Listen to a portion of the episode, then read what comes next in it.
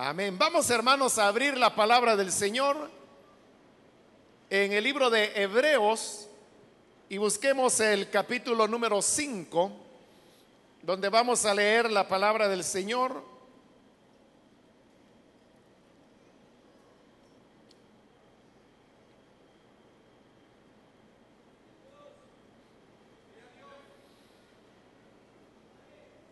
Los días lunes estamos estudiando el libro de Hebreos y vamos avanzando versículo a versículo y así es como hemos llegado ya al capítulo 5, donde vamos a leer ahora.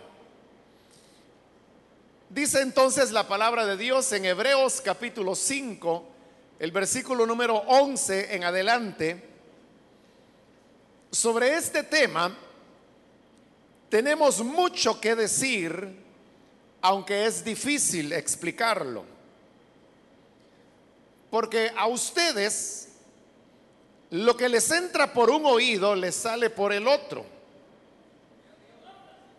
En realidad, a estas alturas ya deberían ser maestros. Y sin embargo, necesitan que alguien vuelva a enseñarles las verdades más elementales de la palabra de Dios.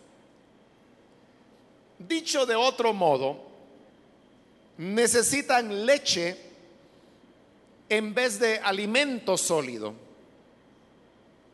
El que solo se alimenta de leche es inexperto en el mensaje de justicia. Es como un niño de pecho. En cambio, el alimento sólido es para los adultos, para los que tienen la capacidad de distinguir entre lo bueno y lo malo, pues han ejercitado su facultad de percepción espiritual. Hasta ahí dejamos la lectura. Pueden tomar sus asientos, por favor.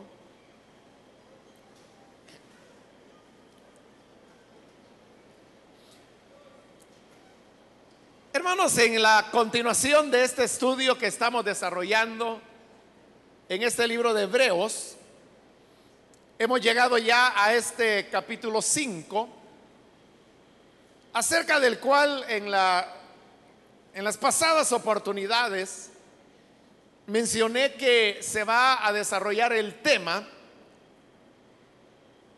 de Jesús como el sumo sacerdote. Una idea que ya había sido mencionada en el capítulo 4, pero que luego comenzó a desarrollarse en este capítulo 5, dándonos una definición de qué es un sacerdote, cuáles son las características que debe tener y cómo el Señor Jesús, cada uno de estos detalles, cada una de estas características, las cumple de manera exacta al punto que él llega a ser el sumo sacerdote por excelencia. Pero antes de continuar desarrollando ese tema del sacerdocio, el libro de Hebreos hace una pausa que comienza precisamente en este versículo 11 que hemos leído el día de hoy.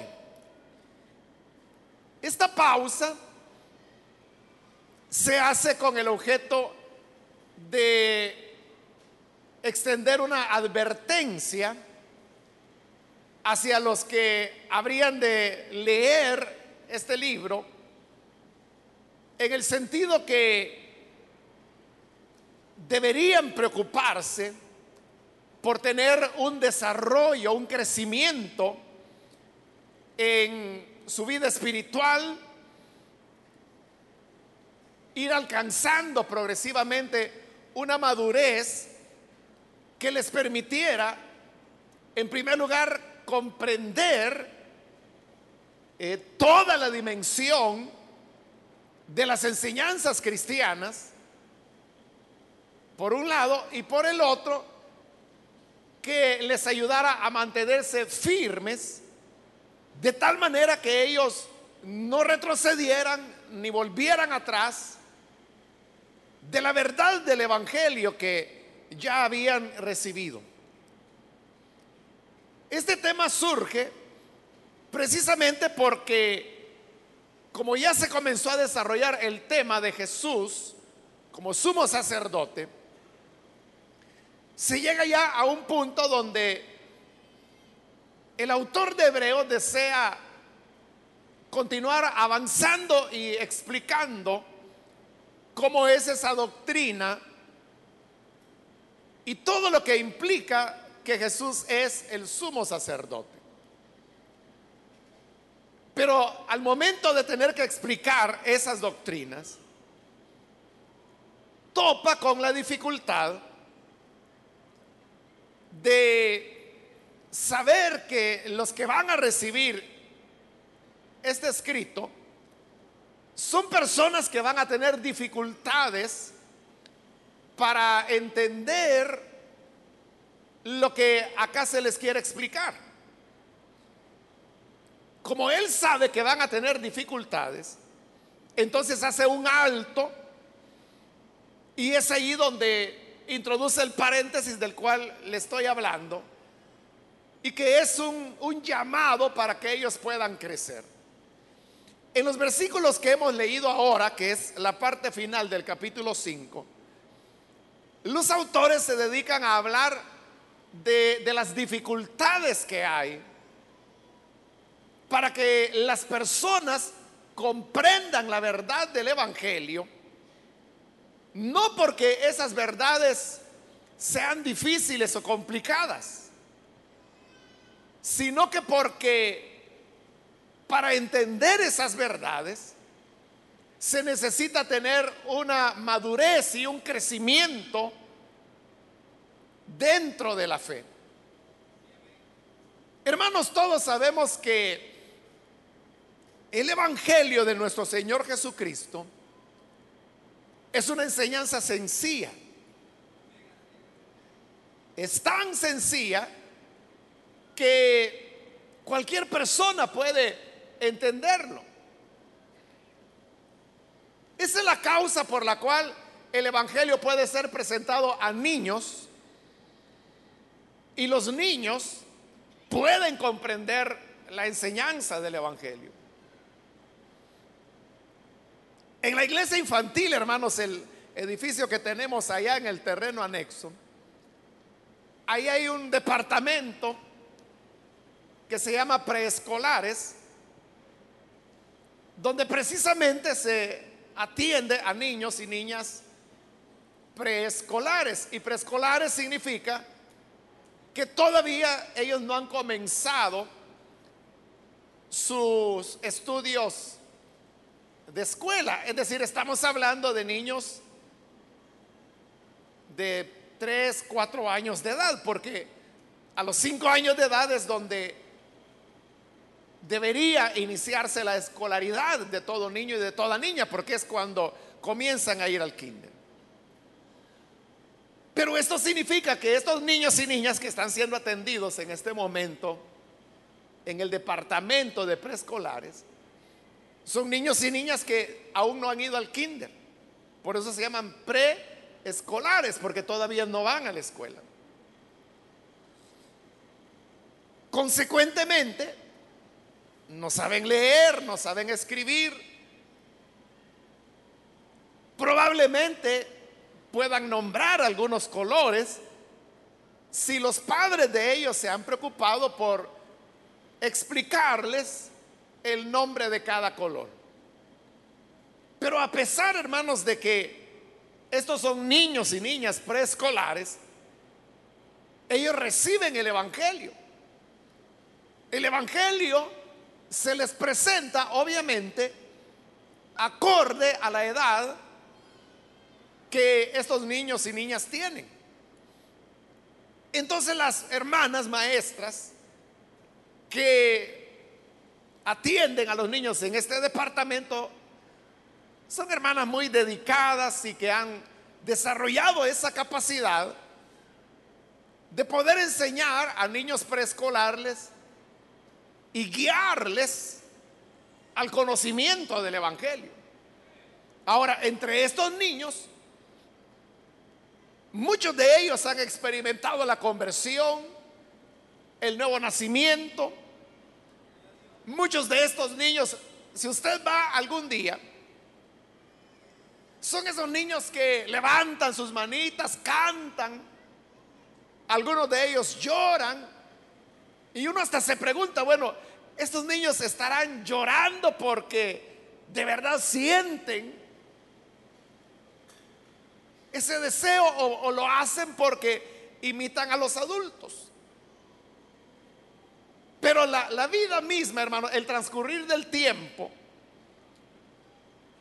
que hace que estos niños vayan creciendo, se conviertan en escolares, luego en preadolescentes, luego adolescentes, luego jóvenes, demuestra que la experiencia que tuvieron siendo preescolares fue auténtica. Porque ellos continúan siendo fieles al Señor cuando llegan a tener una madurez mayor. Probablemente haya acá, entre los que estamos reunidos, hermanos o hermanas que hoy, hoy ya son jóvenes, pero que están en la iglesia desde que bueno, algunos desde Salacuna,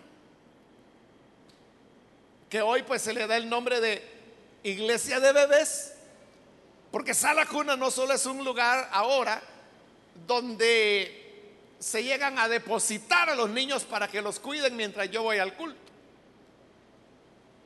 sino que se le llama iglesias de bebé porque desde la, primera infancia, estamos hablando de cero a dos años, creo, de 0 a 2 o 3 años, se les comienza a dar estimulación temprana, como se llama, pero que vaya orientada hacia el conocimiento del Evangelio. Entonces le decía que estos niños preescolares son la demostración práctica que los niños también pueden entender el Evangelio que lo pueden recibir.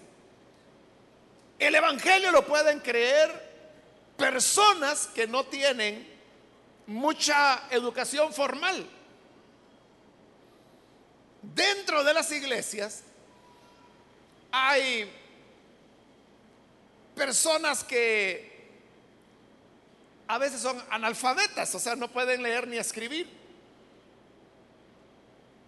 Sin embargo, eso no ha sido un impedimento para que puedan comprender el Evangelio. Hace poco platicaba con alguien, no, me recuerdo ahorita, estoy tratando de recordarme, pero no lo ubico. Pero es una persona que está relacionada con temas como alfabetización. Y entonces decía esta persona que en el caso del municipio de San Marcos, que queda acá en el área del Gran San Salvador,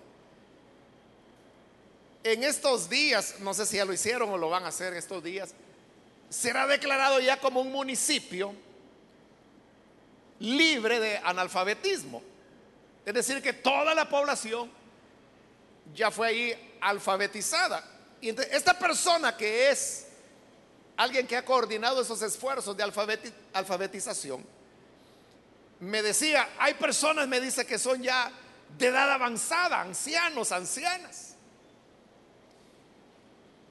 y que aprenden a leer. Y él me decía, usted sabe por qué estos ancianitos y estas ancianitas, ya en su vejez, quieren aprender a leer, porque cualquiera diría, bueno, yo ya tengo 70 años, ya me pasé toda la vida sin saber leer y logré sobrevivir. Entonces, ¿para qué voy a aprender ya a esta edad? Pero estos ancianos y ancianas muestran interés. Entonces, esta persona me hacía la pregunta, ¿usted sabe cuál es la motivación? Y yo ya sabía la respuesta. Y se la dije, la motivación es que quieren leer la Biblia, le dije yo. Correcto, me dijo. Por eso es que estos ancianitos y ancianitas quieren aprender a leer. Porque quieren leer la palabra de Dios. Pero vea, sin saber leer, han creído el Evangelio. Lo cual está reafirmando lo que yo le estoy diciendo. Que el Evangelio puede ser creído por niños muy pequeños. El Evangelio puede ser creído por personas que no han tenido oportunidad de recibir educación formal. El Evangelio puede ser creído incluso por personas que tengan algún tipo de limitación mental. Pero el Evangelio es tan sencillo que cualquier persona lo puede creer. Entonces, así dichas las cosas, así como se lo estoy presentando, uno creería que entonces el Evangelio es una cosa fácil de acceso a cualquier persona y todo eso es verdad. Y a eso es a lo que se refería Pablo cuando escribe sus cartas a los corintios. Y en una de ellas Pablo les decía, cuando yo llegué entre ustedes a predicar el Evangelio, me propuse no saber ninguna cosa, sino a Cristo y este crucificado. Pablo era un hombre que tenía una amplia cultura. Conocía varios idiomas, sabía de literatura, de poesía griega. Por eso es que él puede citar en Atenas a uno de los poetas griegos que habían. Pero cuando él llegó a Corinto, él se propuso, voy a hablar solo de Cristo y este crucificado se limitó al mensaje sencillo. Pero luego, más adelante, el mismo apóstol dice que aunque el Evangelio es así sencillo, no obstante, dice, hablamos sabiduría entre los que tienen madurez espiritual. Es decir, que el Evangelio es como una moneda que tiene dos caras. Tiene una cara del Evangelio sencillo, pero luego tiene la otra cara, que es el Evangelio del cual Pablo dice que ya consiste en sabiduría. Y hablamos sabiduría, dice. No de los hombres, sino que de Dios. Sabiduría que solamente los maduros en la fe la pueden entender. Entonces vea, el Evangelio tiene esos dos aspectos. Tiene el aspecto sencillo, el creer por la fe, que es el aspecto que hemos estado diciendo que lo pueden recibir niños, personas que no tienen educación, etcétera. Pero si usted quiere agarrar la palabra de Dios, para estudiarla seriamente, se va a dar cuenta que la escritura tiene una riqueza y una sabiduría que es inagotable. Por eso, hermanos, es que se escriben libros y libros y libros sobre la palabra de Dios sobre la escritura. Cada año se publican yo no sé qué cantidad de libros. Pero si se puede escribir tanto acerca de la Biblia y publicar libros cristianos, hermanos, no es algo de hoy.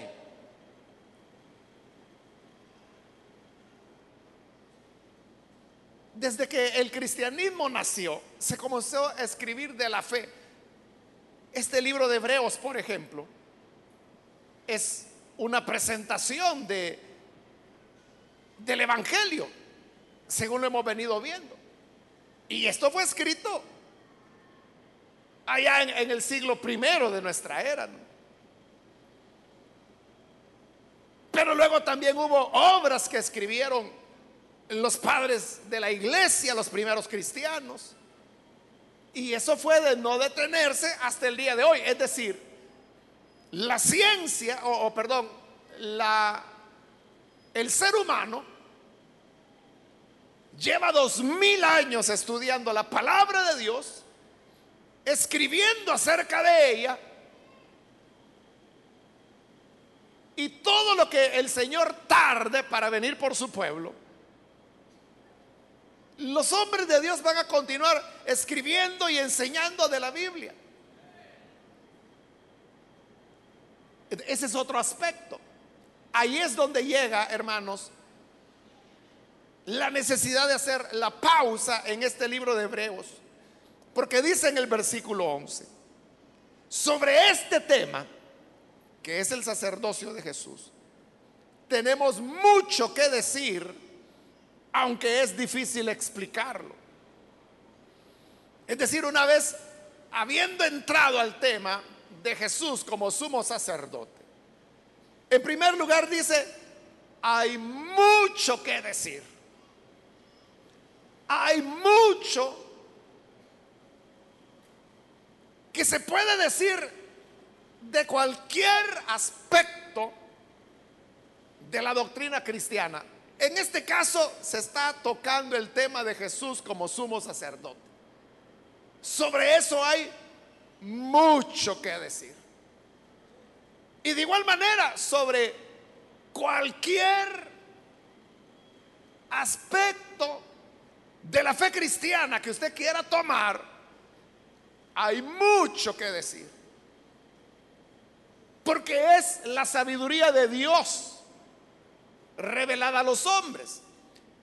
Pero dice mucho que decir, aunque es difícil explicarlo. ¿Por qué es difícil explicarlo? No porque la materia en sí misma sea dificultosa,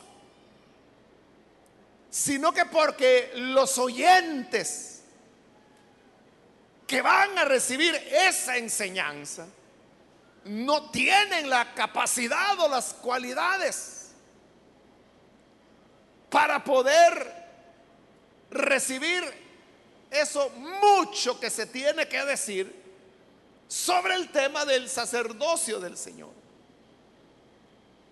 Porque puede ver, hermanos, cualquier enseñanza, no solo bíblica, no solo teológica, Puede ser una enseñanza de literatura, de ciencias sociales, de arte, de matemática.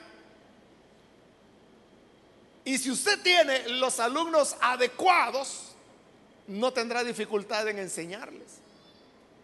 Pero si estos alumnos presentan dificultades para el aprendizaje, por la razón que sea, le va a resultar más difícil explicarlo.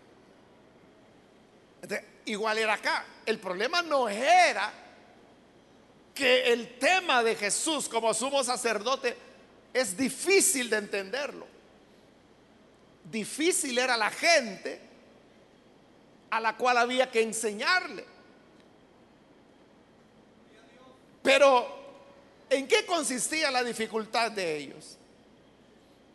Dice el mismo versículo 11, porque a ustedes lo que les entra por un oído, les sale por el otro. Todo comenzaba por una falta de, de, retención de las personas. No puede haber mejor figura que esa, ¿verdad? Que lo que les entra por un oído les sale por el otro. Es decir, solo les atraviesa la cabeza, pero no les queda nada ahí. Les entró por un oído y les salió por el otro, pero adentro no quedó nada. Entonces, una primera dificultad es que las personas no ponen la atención que se debe poner. ¿Por qué razón? Porque las personas se distraen, su atención está en otras cosas, o las expectativas de la gente al ir a la iglesia y el escuchar una enseñanza es diferente. Hay personas que lo que buscan es el aspecto emocional, lo cual yo no le digo que esté mal, pero no puede ser todo la emoción, porque hay personas que eso es lo que le gusta, ¿verdad? El refuego, el grito, que le sacudan, que hagan aquí, que dicen amén, así es. Y le pueden estar diciendo cualquier cosa. Usted es un miserable, amén, dice. Usted es un acabado, amén. Usted se va a ir al infierno, amén, dicen. Y no se dan cuenta. Y al final del culto, las personas salen muy emocionadas y dicen, hoy sí que estuvo bueno, hoy sí que nos dieron una buena sacudida. Ah, qué bueno. ¿Y de qué predicó el hermano? A saber, fíjese, pero estuvo bueno. Y nos dijo que éramos unos acabados. de eso se acuerdan. Pero a la hora de indagar, ¿cuál fue la enseñanza que aprendieron? Que de nuevo recibió. Le entró por un oído y le salió por el otro. Desde ahí comienza a decir, ¿qué actitud? Cuando usted viene aquí a la iglesia, ¿qué espera? ¿Cuál es su expectativa? ¿Usted viene a aprender o viene a que le den una sacudida?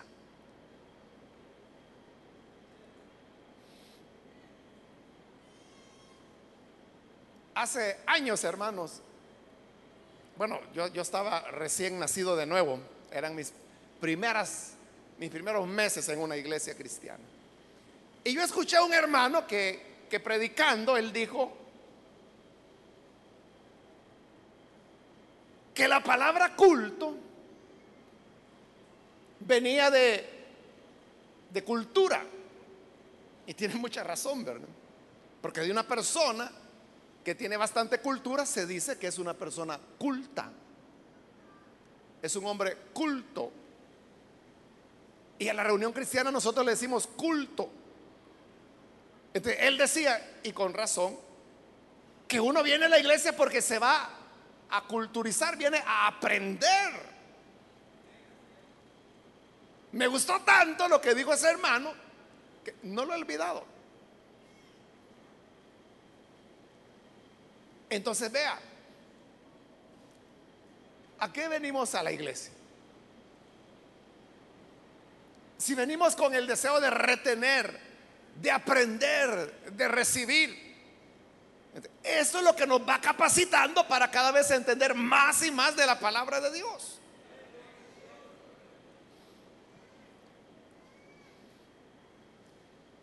Versículo 12 dice, en realidad, a estas alturas ya deberían ser maestros. Y sin embargo necesitan que alguien vuelva a enseñarles las verdades más elementales de la palabra de Dios. O sea, para el tiempo que los hebreos tenían de venir escuchando la palabra de Dios, ellos ya deberían ser maestros ya deberían estar enseñando a otros. Pero luego dicen los autores, pero la realidad no es así. La realidad es que necesitan que alguien les vuelva a enseñar lo, elemental, el primer grado de la palabra de Dios. Porque todavía no lo manejaban.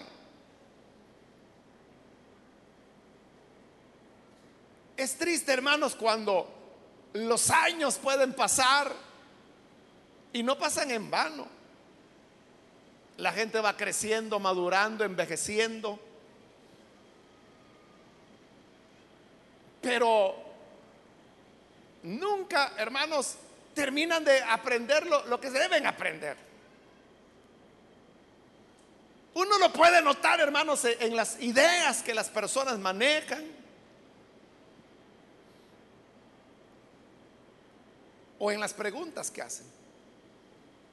Son preguntas tan sencillas. Hace poco una hermana, no sé si está aquí, pero como no digo el nombre, usted hágase la que no es usted me preguntaba, hermano, me decía, y la profecía es hablar en lenguas. Y le decía, no, no, es diferente. El hablar en lenguas es el don de lenguas. Y entonces, ¿qué es lengua? Me decía él. Bueno, le dije, lenguas es cuando el Espíritu Santo utiliza a una persona y habla un mensaje, pero que está en lenguaje desconocido. Esa es la lengua. Y luego me pregunta, ¿y qué es el Espíritu Santo? Bueno, y me siguió haciendo preguntas de ese tipo y yo le dije, mire, usted no tiene el manual de doctrinas básicas. No, me dijo. Entonces yo le recomiendo que lo adquiera, le dije, porque las preguntas que usted me está haciendo es eso, manual de doctrinas básicas. Es el kinder, es lo básico. Ahí va ya la respuesta, le digo, a lo que me está preguntando y a otras inquietudes que pueda tener. ¿Y a dónde lo compro? Me dijo. Bueno, eso no es pecado no saberlo. Entonces, en la librería. Gracias, me dijo. Pero entonces vea, uno creería que la gente ya tiene claro, ¿verdad? Que es una profecía, que es un mensaje en lenguas. Pero no, no es así. Yo no le pregunté a la hermana cuánto tiempo tenía de estar en la obra, pero puede suceder como ocurría con los hebreos, que llevan ya tanto tiempo que ya deberían ser maestros, ya deberían ser maestras, y todavía tienen necesidad que alguien les esté repitiendo los fundamentos del Evangelio. O sea, lo, básico, lo sencillo, no lo entienden. ¿Y cuál es el problema de no entender lo básico? El problema es con lo que se ha topado hoy el libro de Hebreos. Y es que dice, hay mucho que enseñar sobre esto, pero va a estar difícil que lo entiendan. Porque les entra por un oído y les sale por el otro. Porque ya deberían ser maestros. Y necesitan que se les esté repitiendo los fundamentos de la palabra de Dios.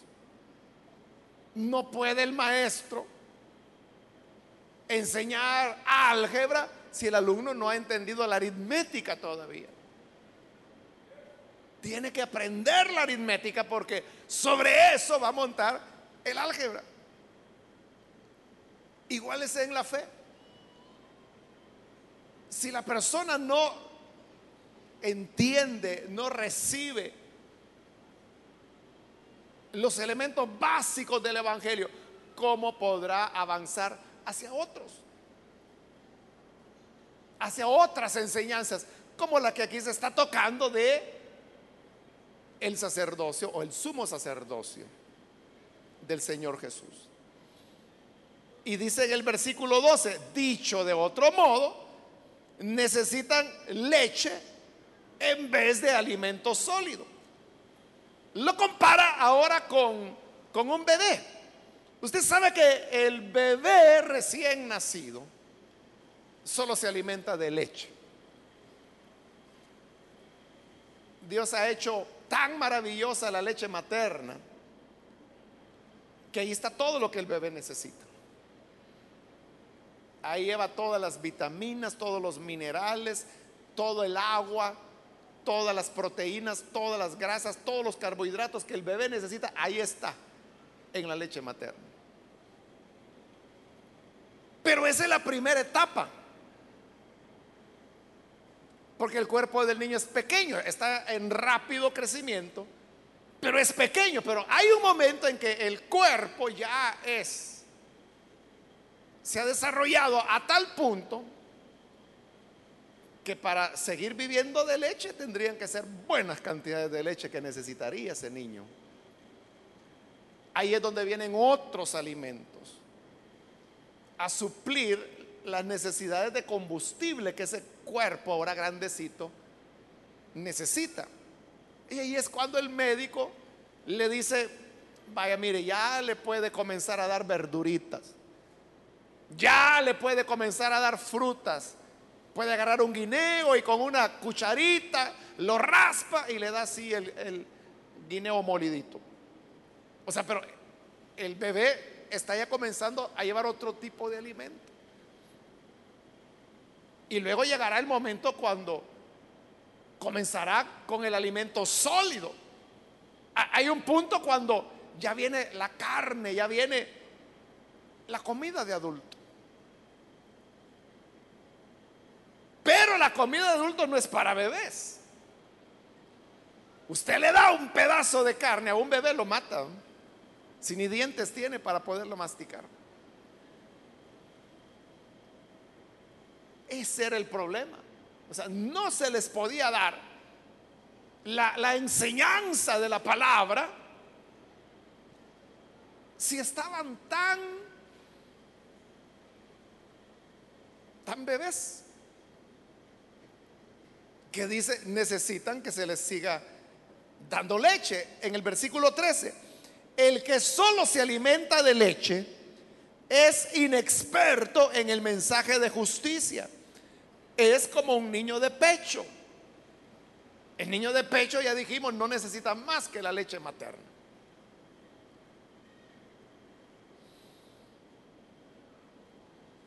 Pero añadió algo más. Y dice que el que solo se alimenta de leche es inexperto en el mensaje de justicia. Está utilizando la palabra inexperto. ¿Quién es una persona inexperta? Es la persona que no tiene la habilidad para hacer algo. Si uno dice es un motorista inexperto, significa que anda manejando pero que no tiene la experiencia que debería tener como motorista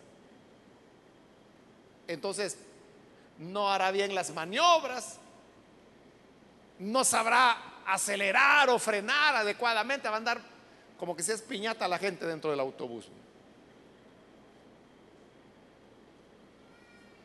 El inexperto es el que no tiene experiencia. Y lo contrario sería tener experiencia. Pero ¿qué es experiencia? La experiencia es lo que se vive. Si usted dice, yo tengo experiencia en hacer instalaciones eléctricas, eh, significa que usted eso ya lo ha hecho varias veces. Y que usted ya sabe cuál es el calibre del cable adecuado. ¿Qué es lo que van a conectar? Una refrigeradora. Ah, bueno, entonces hay que poner este tipo de cable, hay que poner un dado térmico de tal amperaje, o sea, lo sabe porque la experiencia se lo ha enseñado. Pero aquí la, experiencia o la puesta en práctica de qué? Dice del mensaje de justicia. Es decir, que no solo es, hermanos, la retentiva que nosotros ponemos para recibir la palabra de Dios, sino que habiéndola recibida, recibido esa palabra, llevarla a la práctica. Y cuando la llevamos a la práctica, ahí es donde vamos adquiriendo la experiencia. Y ya no vamos a ser inexpertos, sino que tendremos la experiencia que nos permita las enseñanzas que hemos oído, llevarlas a la práctica, hacerlas nuestras. Usted sabe que ese es un principio de la enseñanza-aprendizaje básico. Que, que lo que solo se oye, pronto se olvida. Pero lo que se oye y se hace, queda más permanentemente grabado en el corazón de la persona. Entonces la práctica del mensaje de justicia es lo que nos hace recibir experiencia para que ya no seamos inexpertos. Y versículo 14, en cambio dice, el alimento sólido es para los adultos, para los que tienen la capacidad de distinguir entre lo bueno y lo malo, pues han ejercitado su facultad de percepción espiritual. Entonces está diciendo estas enseñanzas, esto mucho que hay que decir acerca del sacerdocio de Jesús, es para los adultos, es para los que han crecido, para ellos es. Los demás no van a entender. Entonces, vea, no se trata, hermanos, de estudios académicos, no se trata de capacidad intelectual de las personas, sino que se trata, en primer lugar, del deseo de querer retener, de querer aprender. Y por eso yo retengo. Y lo que retengo, lo practico. Lo que practico es lo que me hace adulto. Porque ahí dice, para los adultos, para los que tienen la capacidad de distinguir entre lo bueno y lo malo. ¿Cómo adquieren la capacidad para distinguir entre lo bueno y lo malo? Dice, porque han ejercitado, ejercitado su facultad de percepción espiritual. Es en el ejercicio, es decir, en la vivencia diaria de los valores cristianos, de las enseñanzas del Evangelio, que la persona va adquiriendo la madurez. Por ello, hermano, yo siempre insisto que uno no tiene que subestimar a las personas. Yo creo que lo que es verdad y es verdad bíblica, hay que enseñárselo a todos.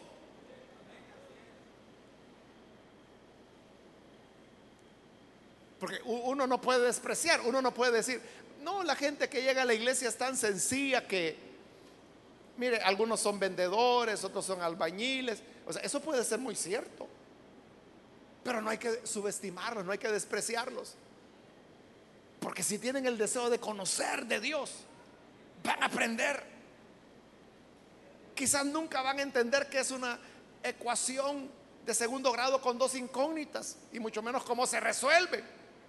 Pero de oír y oír y oír la palabra de Dios, llegarán a tener un dominio que les hará más maduros que otros que quizá por la vía de la intelectualidad han tratado de aprender y superarse. ¿Quiénes llegaron a ser los apóstoles? no fueron personas sencillas a las cuales Jesús llamó, cobradores de impuestos,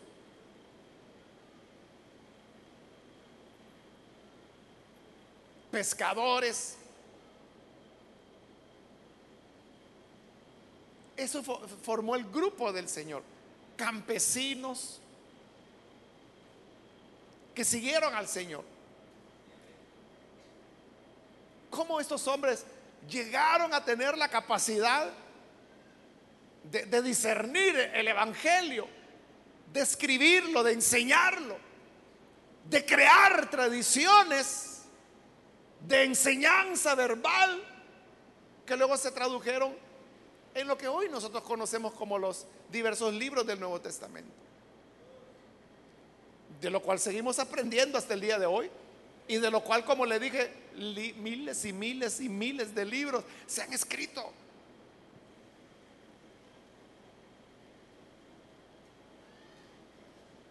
Y eran personas sencillas. ¿Qué, dijeron los miembros del Sanedrín cuando capturaron a los apóstoles. Dice que se asombraban de la sabiduría con la cual hablaban porque sabían que eran hombres sin letras. No tenían conocimiento, para colmo eran galileos. No tenían formación sistemática, digamos, pero habían compartido un poco más de tres años de intensa vida con el Hijo de Dios. Eso les había dado enseñanzas, hermano, que los había ejercitado en el discernimiento del bien y del mal. Les había dado percepción espiritual. Y eran capaces de ir más allá de la leche para bebés. Y servir, hermanos, el lomo asado. La, el alimento sólido para que la gente se alimentara y se fortaleciera. Entonces, cuando crecemos y maduramos en la fe, cuando retenemos lo poco, vamos desarrollando una capacidad de aprender más y más y más. Eso nos permitirá conocer todo, porque dice que hay mucho que decir de esto. Eso mucho lo vamos a poder entender. Y no será difícil de explicar, porque se tiene una audiencia acostumbrada a aprender.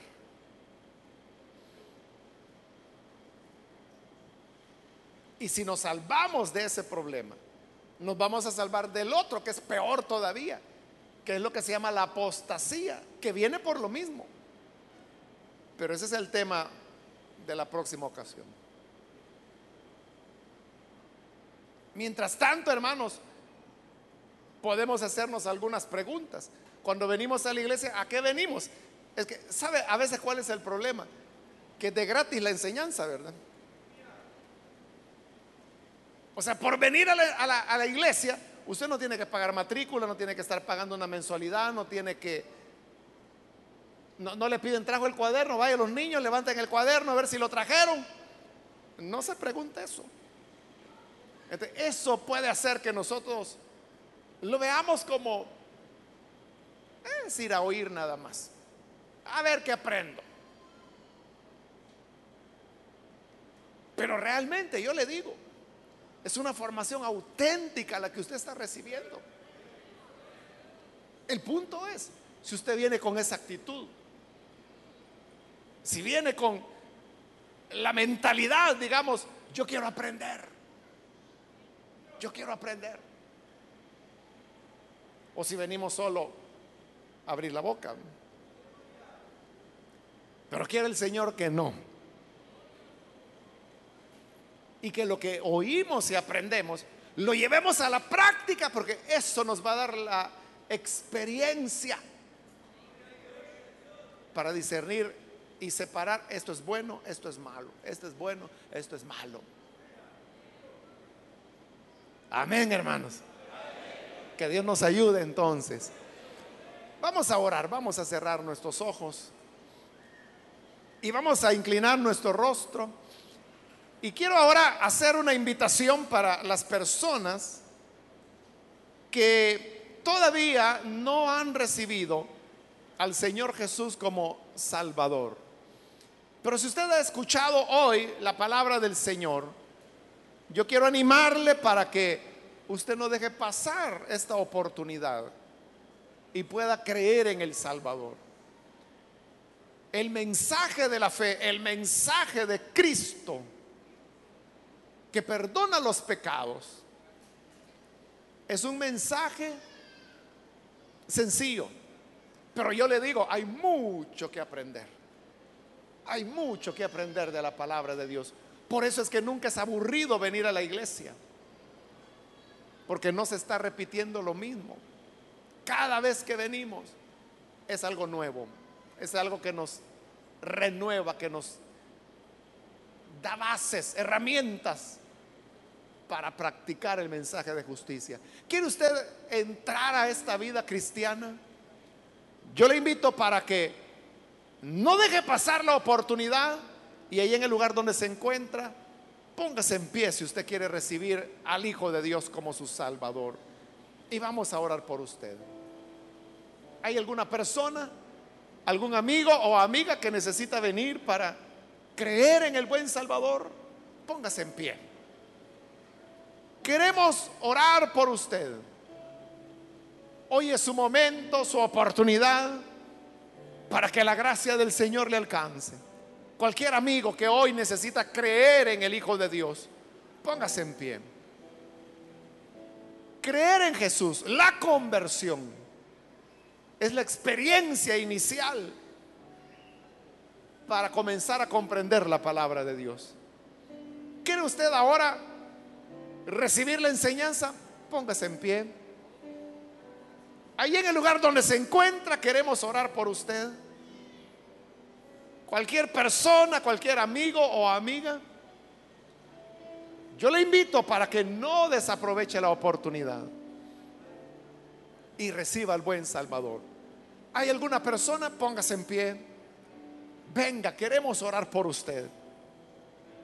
De lo que se trata es de rendirse ante el Señor y decirle, Señor, yo he manejado mi vida a mi antojo y me he equivocado muchas veces. Me he lastimado y he lastimado a otros. Pero hoy yo quiero cambiar. Tome el control de mi vida. ¿Quiere usted entregarle el control de su vida a Jesús? Póngase en pie, por favor, para que oremos por usted. Venga con toda confianza. También invito si hay hermanos hermanas que se han alejado del Señor, pero hoy necesitan reconciliarse. Puede pasar también. Muy bien, aquí hay una persona que ha pasado. Acá hay una niña que viene, Dios la bendiga también. Alguien más que necesita pasar. Puede venir. Acá hay un niño, Dios lo bendiga. Bienvenido también.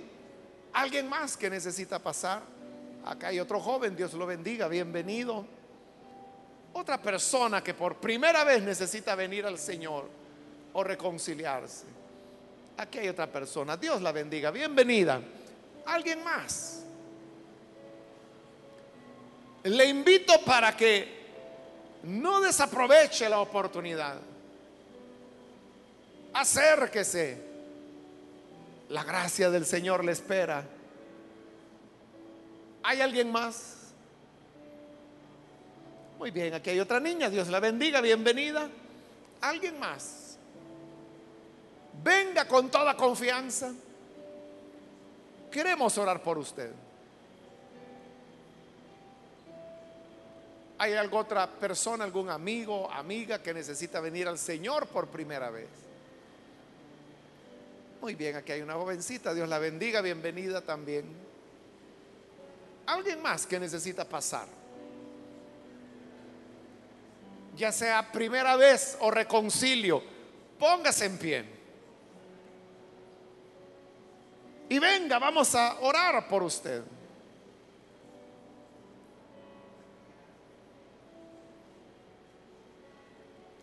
Muy bien, aquí hay otra persona. Dios lo bendiga. Bienvenido. ¿Alguien más que necesita pasar?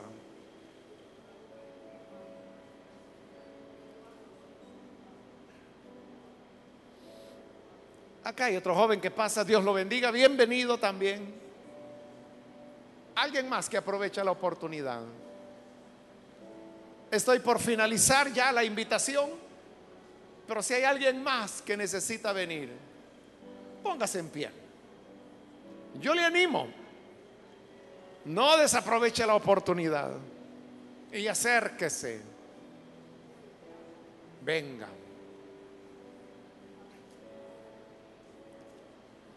A usted que nos ve por televisión también le invito para que junto con estas personas reciba al Señor como su Salvador.